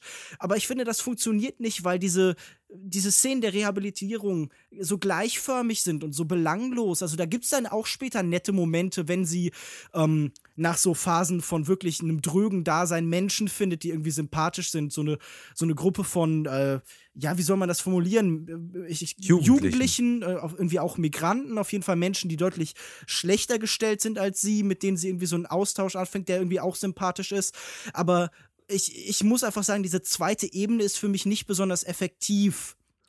Aber was ich ja finde, was du, was du schon beschrieben hast, was auf jeden Fall gut funktioniert ist, und du sagst ja, dieser Film ist voller Auf und Abs und das möchte er auch erzählen. Es gibt ja, glaube ich, diese zentrale Sequenz, in der sich der Film selbst auch beschreibt, in dem Tony sagt, okay, unsere Beziehung ist wie so ein ewiges Auf und Ab und dann, äh, dann antwortet Giorgio, okay, es ist wie bei einem EKG, wenn das Auf und Ab geht, heißt das, du bist am Leben.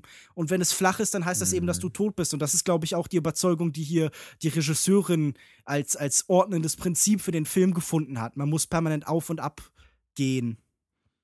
Ja, genau. Aber also ich möchte erstmal zustimmen. Ich fand wirklich auch die Performances großartig. Auf der Hälfte des Films dachte ich wirklich, also ich würde beiden, den beiden würde ich sofort den Oscar vom letzten Jahr geben. Also zumindest Vin- Vincent Cassel äh, in, in der männlichen Kategorie. Ähm, und also ich war wirklich hellauf begeistert. Also wirklich von vorne bis hinten. Die Performances fand ich super. Aber wenn du darüber redest, dass es ein Auf und Ab gibt, dann und auch gerade diese Metapher, die äh, oder ja, die, ja doch die Metapher, die Vincent Cassel da zu diesem EKG zieht, dann muss ich doch sagen, dass auch gerade diese Struktur des Films, die ihr gerade kritisiert hat, habt, ähm, wesentliche Momente auslässt. Und zwar äh, die Momente, in denen es langsam hoch oder langsam runter geht. Also wir auch aufgrund der Erzählweise, dass sie sich an die extrem äh, erinnerung, erinnerungswürdigen Momente zurückerinnert, haben wir auch nur wirklich die Tiefpunkte und Höhepunkte in dem Film. Und zu einer Beziehung und zu äh, einer Geschichte gehören auch immer die äh, Phasen, in denen sich das in die eine oder andere Richtung zu entwickeln beginnt, ja, und diese, diese Mischphasen. Und von denen hat man hier unfassbar wenige, weil auch die, auch gerade der männliche Charakter von, von Vincent Cassel ähm, eben jemand ist, der immer wieder aus dem, aus dem Leben der anderen verschwindet und dann wieder auftaucht, ja, und, sa- und dann eben wieder die Freude mitbringt oder und dann wieder mit der Trauer geht. Aber wirklich diese, diese Phasen, in denen das Ganze sich entwickelt und diese ähm, ähm, ja, transitiven Phasen hat der Film kaum. Und deswegen, gerade gegen Ende oder auf der zweiten Hälfte des Films, wurde es für mich dann zu repetitiv, dass immer wieder Höhen und Tiefen gezeigt wurden. Und es hat dem Ganzen auch so ein bisschen Tiefe genommen, den Charakteren, ja, weil sie, weil man eben nicht diese mittleren Töne und äh, das mitbekommen hat, womit sie sich sonst so im normalen Leben auseinandersetzen, sondern, oh, sondern immer nur die Höhepunkte. Ja. Also das hat auch was weggenommen. Aber das ist ne? doch genau das, was Sie sagen. Das beschreiben Sie doch mit diesem EKG, dass Sie halt eben nur die Extrempunkte wahrnehmen. Und ähm, was du beschreibst, ist ja was, das beide Figuren eben haben. Sie sind nicht erwachsen, das sind große Teenager. Also ich meine, das sieht man ja auch darin, in diesem Film wird nicht gearbeitet. Das ist so ein bourgeoiser, äh, so, so ein bourgeoiser Kontext in Frankreich da, wo wohl irgendwie die Ein-Stunden-Woche eingeführt worden ist. Aber ich glaube, es gibt keine einzige Szene, in der irgendjemand hier sich damit beschäftigt, Geld zu verdienen, sondern wir sehen hier nur Privatleben. Und ähm, ich finde, äh, dieser, dieser Charakter von Giorgio wird ja von, äh, es gibt ja noch so ein befreundetes Paar, so Lal und Babette, gespielt von Louis Garrel und Isil Glebesco, die ähm, auch super gespielt. auch beide übrigens. toll.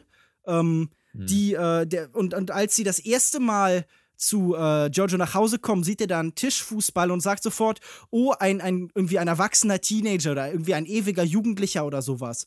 Und das beschreibt sie ja perfekt. Und ähm, wenn man irgendwas der, der, der Pubertät oder dieser Teenagerzeit zuordnet, dann noch diese großen Sprünge, dieses von Himmel hoch jauchzen zu, zu Tode betrübt. Und genau das bilden die Figuren für mich ab. Und ich glaube, das ist ja absolut Absicht, das zu erzählen. Und das soll bis zum gewissen Grad ja auch ermüdend sein. Diese beiden Menschen merken halt, dass ihre Unstetigkeit und ihre, ihr mangelndes, ähm, ja, ihre mangelnde Bereitschaft, sich festzulegen, ihnen auf Dauer schadet und sie fertig macht. Und gerade weil sie im fortgeschrittenen Alter sind und gerade weil sie an einer Phase ihres Lebens sind, wo man langsam ankommen sollte und sich irgendwie vielleicht auf irgendwas festlegen, äh, ja, überfordert dieses Leben sie eben. Und das, also ich, ich glaube, du wirfst dem Film gerade vor, was er ja auch erreichen Ich will. frage mich dann doch, ob es dann nicht irgendwann auch klar war, ja. Also ich glaube, die Charakterisierung von Giorgio ähm, war dann irgendwann deutlich, ja. Also am Anfang haben wir diesen charmanten und äußerst charismatischen Lebemann und die dunkle Seite lernen wir dann aber dann doch auch irgendwann kennen und danach gibt es dann nicht mehr so viel Entwicklung. Also der Film hängt dann in diesem Hoch und äh, rauf und runter oder Höhen und Tiefen und natürlich kann es sein, dass es zum gewissen Teil Absicht ist, aber mir fehlt dann doch so ein bisschen äh, die di differenzierte Perspektive auf diese Personen und ähm, die Sympathien, die man eben zu Beginn gehegt hat, gehen verloren. Klar, das ist Absicht, aber dann zieht der Film das am Ende also für meinen Geschmack einfach ein bisschen zu lang ähm, in die Länge, sodass es einfach uninteressant wird dann. Ich finde schon, dass der Film ganz gut darin ist, diese Figuren zu schildern. Wenn ich ein Beispiel nennen darf, du hattest vorhin irgendwann gesagt, die Figuren wären für dich nicht, nicht tief genug oder so. Und ich finde, dass jetzt zum Beispiel dieser Humor, den man beschreibt, ganz interessant ist, weil ähm, er so gut eingesetzt wird, weil am Anfang mag man ihn und später merkt man, dass er so ein Ablenkungsmanöver ist. Es gibt dann später irgendwann das erste Mal diese Sequenz nach, äh, wo, wo, ähm, wo, wo Giorgio Humor anwendet, als sie zusammen in der Küche sitzen, als gerade Sachen gepfändet werden. Und dann schlägt der Humor auf einmal nicht mehr an. Und das ist wirklich so eine ganz wichtige Umbruchsszene für sie, weil man merkt, dass er mit dem, was an ihm gut ist, an seine Grenzen stößt. Und das finde ich, ich finde, ich finde das wirklich auch, ich finde, es ist ein sehr gut erzählender Film. Das würde ich ihm natürlich auch vorwerfen, weil ich glaube, dass dieser Film halt als Roman deutlich besser funktionieren würde, denn als Film. Nee, auf jeden Fall. Aber als Außenstehender merkt man diesen, irgendwann diesen Bruch bei Giorgio ja doch schon. Also ich finde, der Film vermittelt ab einem bestimmten Punkt nicht genug, warum Toni wirklich bei ihm bleiben sollte. Und das ist auch so ein bisschen für mich zumindest ein Problem in der Charakterzeichnung, weil ich weiß nicht, Toni ist eine starke Frau, ziemlich facettenreicher Charakter. Mir hat auch gefallen, dass sie gleichzeitig stark, aber doch verletzlich war. Und sie wurde nie als schwach dargestellt, auch wenn sie teilweise sehr viel opfert für die Liebe oder auch ähm, in gewisser Weise auf jeden Fall abhängig von ihm ist. Aber im Vergleich dazu fand ich halt äh, Giorgio oder Georgie ähm, sehr stereotypischen Charakter und ich weiß nicht, bei ihm hat der die charakterliche Entwicklung irgendwann so stagniert. Er ist halt dieses egozentrische Arschloch, das ähm, ja schon sehr charmant und sympathisch ist, wie du vorhin gesagt hast, mit dieser Szene im Restaurant.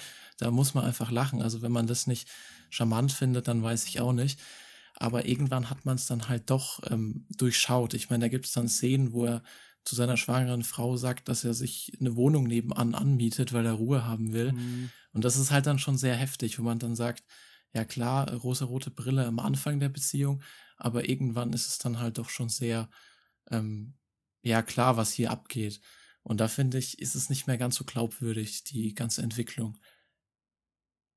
Und auch nicht mehr so interessant. Also, das war auch, äh, ich, ich stimme dir vollkommen zu, Lukas Bawenschik, diese ganzen Szenen, auch das mit dem, ähm, ja, mit der Metapher, die er dann ähm, anspricht und auch ähm, das, was du gesagt hast mit der Hausfändung und so, diese ganze, dieser ganze Umbruch, der dann stattfindet, fand ich auch extrem gut äh, rübergebracht, extrem gut gespielt auch.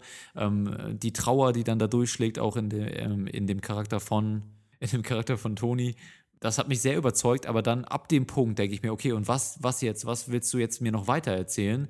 Und danach äh, ist, ja, also dann, was hat dich dann im letzten Drittel des Films noch äh, bei der Stange gehalten, ist meine Frage, weil dann war doch im Prinzip, die Rollen waren klar und es wurde einfach immer nur wieder und wieder verdeutlicht, wie, ähm, was für ein Problem die beiden haben. Was, für, was war für dich nach dieser ursprünglichen, ähm, dem ursprünglichen Übergang von freudig, charmant zu äh, betrübt, trist, traurig, äh, Arschloch? Äh, was kam danach, was dich noch interessiert hat? Ja, gut, zum einen würde ich sagen, dass dieser Bruch nicht so komplett und eindeutig ist, wie er ihn beschreibt. Also zum Beispiel diese Szene Okay. im äh, Restaurant, wo er das spielt, findet ja irgendwie in den letzten 15 Minuten statt oder so. Also er bekommt ja immer wieder Höhen und Tiefen. Aber was ich interessant finde, ist, ähm, gegen Ende nähert sich äh, diese nähern sich die beiden Spuren ja sowohl zeitlich an als auch vom Inhalt. Am Ende weicht so ein bisschen das aufgebrachte in der Gesamtheit raus. Es gibt auch am Ende noch mal sehr laute Szenen, wie dieser Film ja ohnehin so diese dramaturgischen Spitzen sucht, also diese Eskalation, das fand ich manchmal besser gelungen äh, und manchmal weniger. Also diese eine Szene, wo äh, ähm, Toni betrunken ist am Esstisch, hat mir nicht sonderlich gut gefallen. Das war irgendwie Fremdschämen, hast du dich zu sehr geschämt? Fremdschämen in Filmen kann ich unheimlich schlecht mit umgehen. Das ist mir immer sehr, sehr unangenehm. und in diesem Moment war ich echt so, Aber das gerade macht's doch gut. Das macht's doch gut in die Szene. Das macht die Szene gut. ja, ich, ich, ich, weiß nicht. Vielleicht äh, hat sie mich einfach äh, so auf dieser Ebene gestört, aber ich fand sie irgendwie auch nicht überzeugend gespielt im vollen Maß. Ich kann es gar nicht so richtig sagen. Ähm, aber was interessant ist, am Ende zeigt ihre Rehabilitierung ja in irgendeiner Form Erfolg und sie lernt Menschen kennen und sie lacht auch in dieser zweiten Spur wieder, anstatt, äh, da, also dann verschwinden auch diese, diese unbewegten Unterwasserbilder, wenn sie irgendwie mit so äh, Schwimmtraining ihr Knie nach der Verletzung wieder in Fahrt bringen will.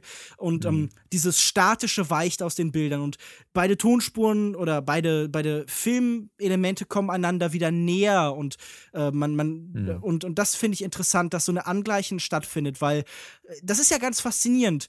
Das heißt zum einen, diese Sprünge, die vor ihr Problem waren, weichen aus ihrem Leben und sie findet zu sich selbst und findet was Konstantes. Andererseits ist sie darin in der Metapher, die vorher von Giorgio benutzt worden ist, tot. Und so finde ich dann dieses letzte diese letzte Szene, wo äh, das Bild in so Blicke zerfällt und wir irgendwie dieses das, der ganze Film aus ihrer verliebten Sicht auf Giorgio ähm, erzählt wird. Das ist ja die letzte, die letzte Szene im Film. Ähm, wir, wir sehen hier so dieses ganz bittersüße Ende der Liebe am Ende und das fand ich eigentlich schon stark geschildert. Spoiler übrigens, Spoiler. ja, ähm, ich würde sagen, wir können ja mal auf dieser zweiten Ebene bleiben, dieser etwas ähm, metaphorischen Ebene in der Reha-Klinik. Äh, sie verletzt sich am Anfang beim Skifahren. Wahrscheinlich, man, möcht- man bekommt fast den Eindruck, fast absichtlich am Knie.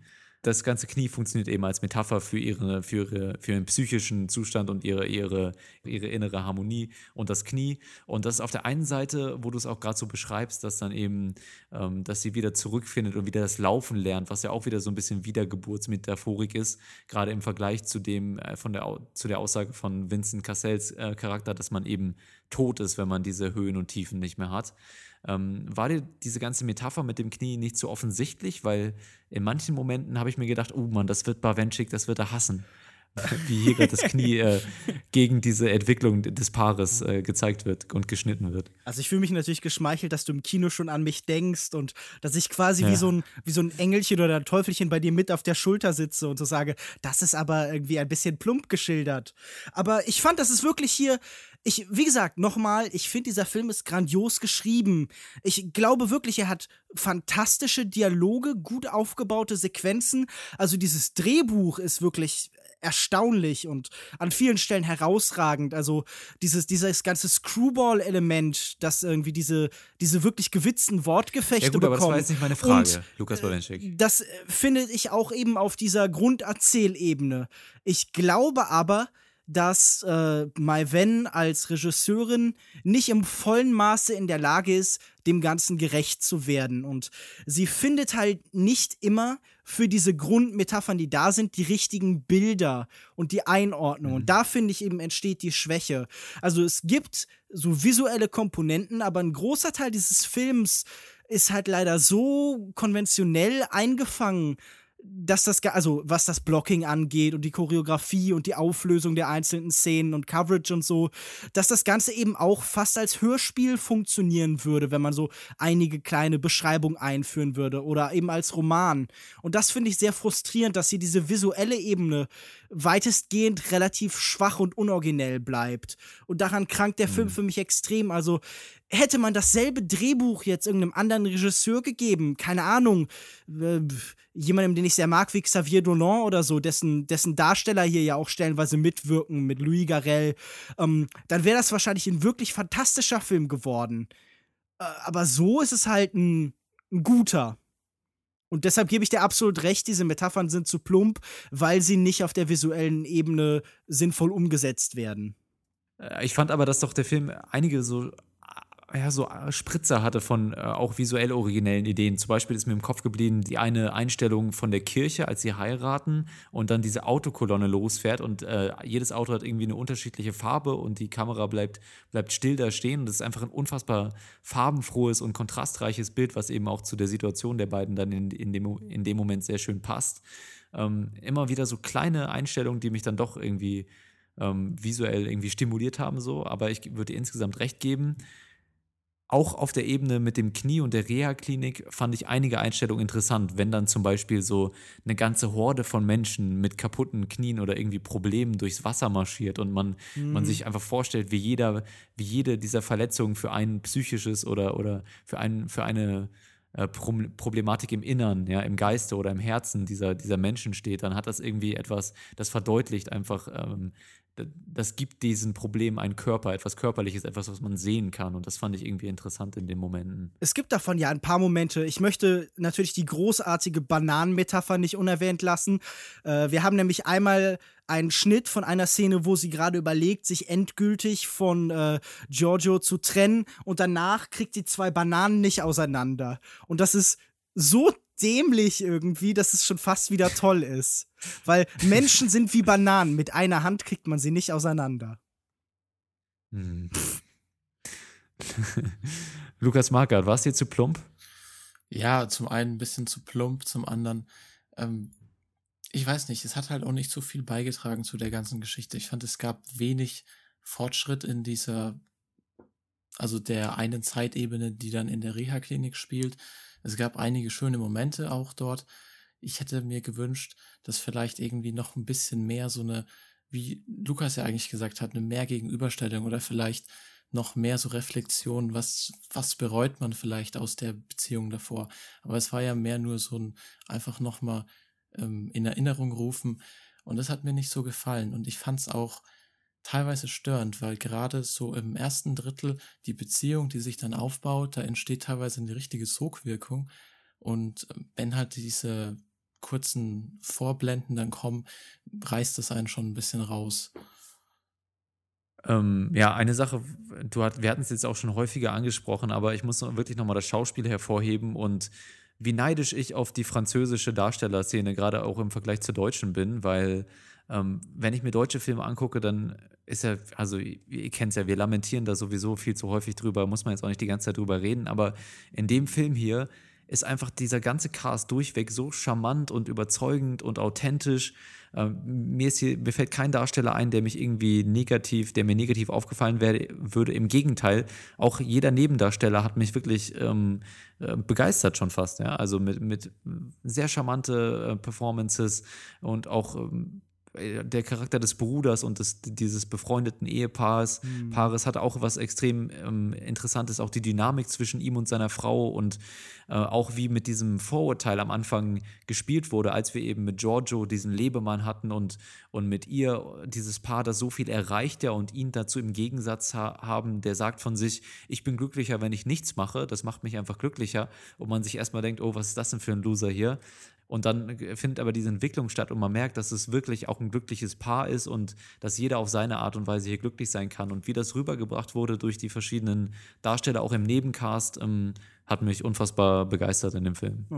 Ich bin auch froh, dass die jetzt nicht irgendwie noch versucht haben, so zusätzliche Plot-Elemente da reinzuquetschen, sondern das war einfach gutes, effektives französisches Erzählkino, das eben sich darin gefällt, zu schildern, wie Menschen interagieren, wie die sich mit der Zeit eben verändern und so. Das war wirklich alles einfach sehr, sehr angenehm aufgebaut. Also, das ist, auch wenn der eigentlich was Dramatisches erzählt, eben in seinem Unterhaltungswert so. Für mich ist das wie äh, so, so viel gut Kino vielleicht sein sollte.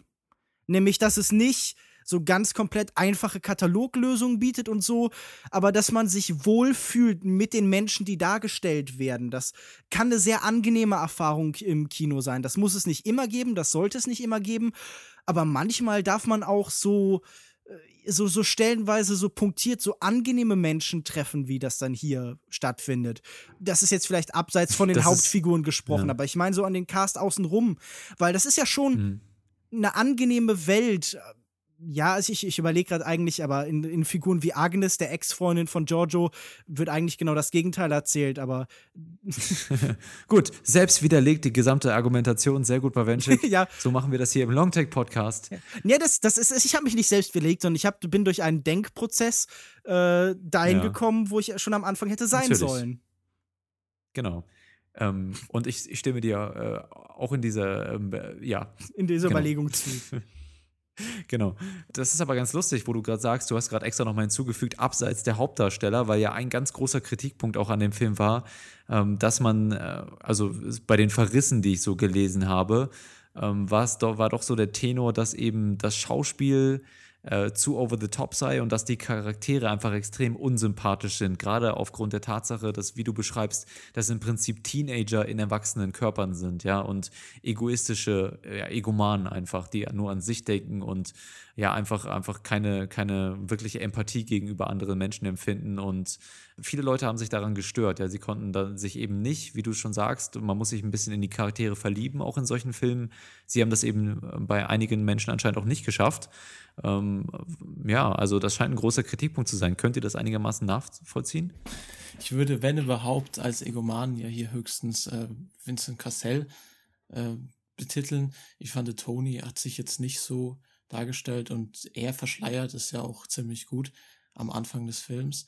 Over the Top fand ich schauspielerisch überhaupt nicht. Es ist natürlich ein bisschen schwer nachvollziehbar so, aber es ist ja im Endeffekt auch so eine Amour fou, die so übertrieben wirkt als Außenstehender. Und da hat es schon ganz gut gepasst. Also wenn mich was gestört hat, was zu übertrieben war, dann waren es, wenn dann so manche ähm, Kniffe in der Erzählung. Zum Beispiel, also ist eigentlich jetzt kein großer Spoiler, aber er ist, hat Suchtprobleme, dann hat sie Suchtprobleme, jemand will sich umbringen, jemand anderes will sich umbringen. Das war mir alles ein bisschen zu viel, vor allem weil die Charaktere ja anfangen, anfänglich doch sehr als wie aus dem Leben gegriffen etabliert werden und dann sowas ja nicht gerade alltäglich ist. Aber ich finde das Schauspiel, genau wie du sagst, auch an keiner Stelle zu groß.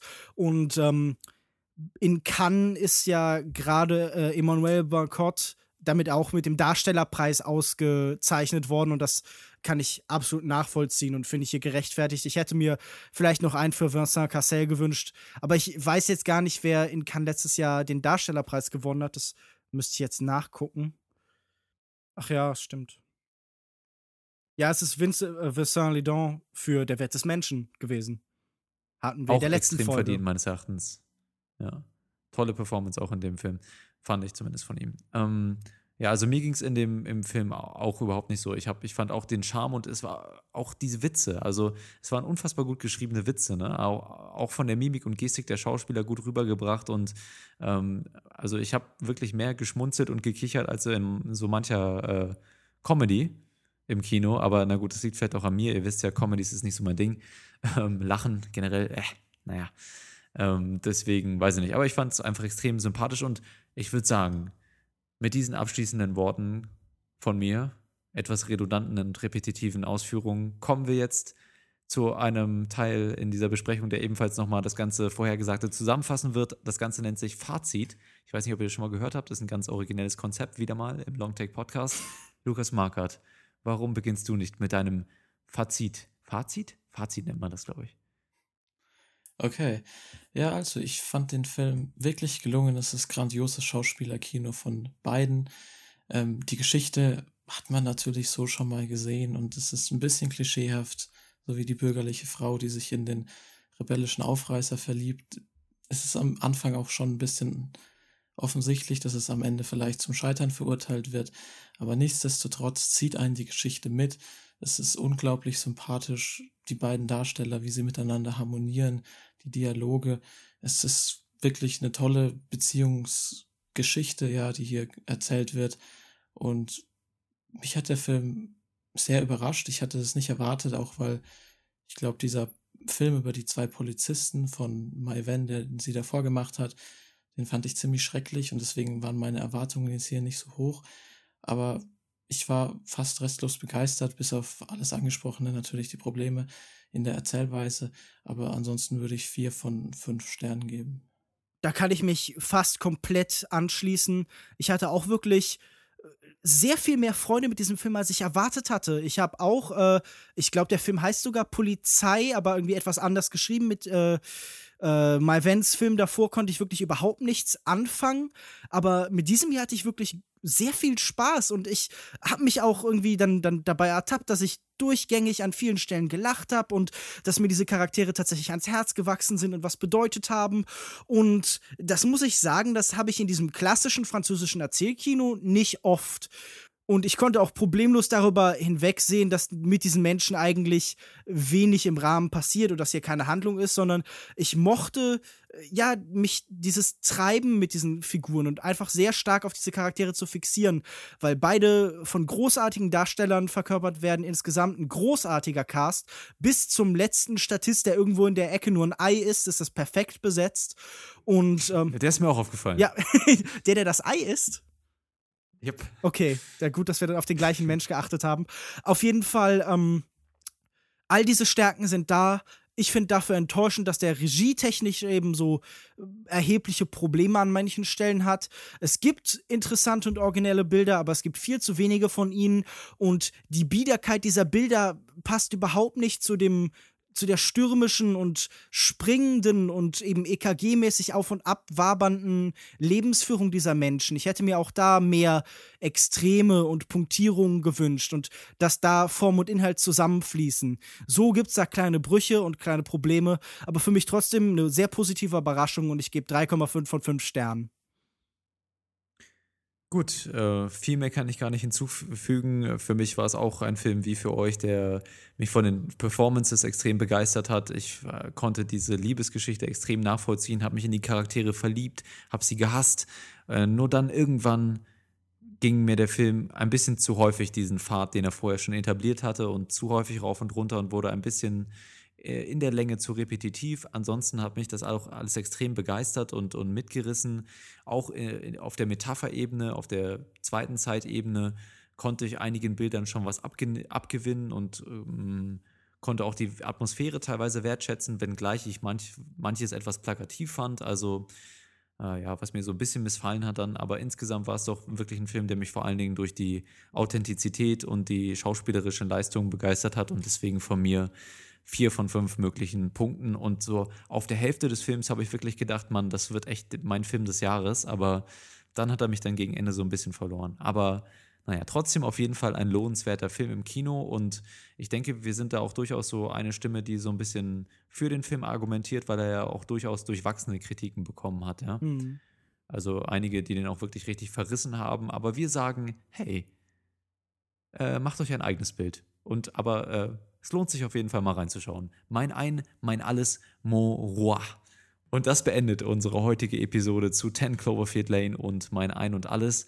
Wenn ihr die beiden Filme gesehen habt oder nur einen der beiden, auch dann könnt ihr kommentieren. Ich wusste nicht, ich, ich weiß nicht, ob ihr das wisst, aber wenn ihr nicht beide Filme gesehen habt, könnt ihr trotzdem nur eure Meinung zu einem schreiben. Und zwar auf unserer Webseite longtake.de, nennt sich die Webseite, oder facebook.com slash longtakepodcast oder Twitter at longtake.de. Mensch, was für eine Auswahl.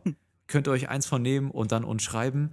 Hm, Lukas Bawenschik, was ist denn deine Auswahl an Internetdomänen, Präsenten, Präsenz, Internetpräsenz, Auswahl, go?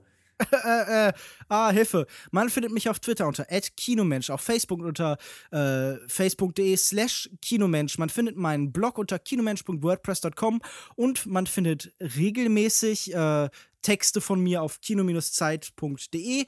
Zum Beispiel zuletzt mein Artikel über den Einfluss von Neurologie und Biometrie auf das Kino der Zukunft. Lukas Markert, was war dein letzter Artikel auf kino-zeit.de? Ich weiß jetzt gerade nicht mehr. Ah, Ich weiß auch nicht, muss überlegen. Schon lange her. Ich glaube, es war dieser lange Artikel über die Bedeutung von Strümpfen im Kino des, äh, von Schweden in den 20er Jahren, oder? Klingt auf jeden Fall nach einem typischen Thema für Lukas Markert. Aber sag mir doch lieber, wo man dich im Internet findet. Ja, und mich findet ihr auf Twitter unter @cinedrifter und ja, sonst nirgendwo. Mit so einer großen Auswahl wie Lukas kann ich leider nicht dienen. Mich findet ihr, äh, mich und meine Strümpfe findet ihr auf Twitter at jokoda, J-U-U-K-O-D-A oder auf unseren offiziellen Twitter-Accounts. Gerne, gerne Feedback an feedback at longtake.de per E-Mail, falls ihr diesen Weg nehmen äh, wollt, oder per Post an äh, die Adresse äh, Longtake-Weg ähm, 63 123 Fake Street 0. ist schon klar. Gut. In äh, 0815 Lügenhausen. Jetzt hast du mich rausgebracht mit deinen Einwürfen. Was wollte ich denn jetzt sagen? Ach ja, ich wollte die Show beenden. Auf Wiedersehen. Wir wissen noch nicht, was wir nächste Woche besprechen, aber wir lassen euch das wissen auf Twitter oder Facebook oder auf der Website. Nee, nicht auf der Website. Auf Twitter oder Facebook lassen wir euch das gerne wissen. Könnt ihr uns auch gerne vorschlagen, was ihr denn so an aktuellen Kinofilmen oder vielleicht auch mal so an Filmen, die nicht aktuell im Kino laufen, die euch generell interessieren würden, was wir da äh, mal so besprechen sollten. Wir hatten ja schon in der letzten Mail, äh, glaube ich, eine, eine Anfrage für welche Regisseure? Ku- Kubrick und Bergmann. Kubrick und Bergmann. genau, genau, ja. Auf jeden Fall nicht die schlechtesten Regisseure, die äh, so ihr Unwesen in der Filmlandschaft getrieben haben. Überlegen wir uns mal und äh, wir melden uns nächste Woche zurück, wenn es wieder heißt. Ich hatte letzte Woche schon keinen Catchphrase. Verdammt. Eines Tages wirst du einen haben. Wir können einen Okay. Wettbewerb starten. Schickt uns eure besten Catchphrases für Yoko. Für Longtake, das wäre gut. Catchphrases für Longtake. Lasst es uns wissen und ich eröffne damit nächstes, äh, nächstes Mal die Show und ich schließe sie auch damit. Und äh, ähm, tschüss. Ciao. Tschüss. Das ist ja butterweich, butterweich sind wir rausgegangen. Butteweiche Abmoderation, wie gewohnt vom Moderationsmaster. Ja, aber weiche Butter kann man in anderen Podcasts hören. Genau, wir sind hart und ehrlich und vor allen Dingen hart. Und ehrlich. Aber auch hart. Und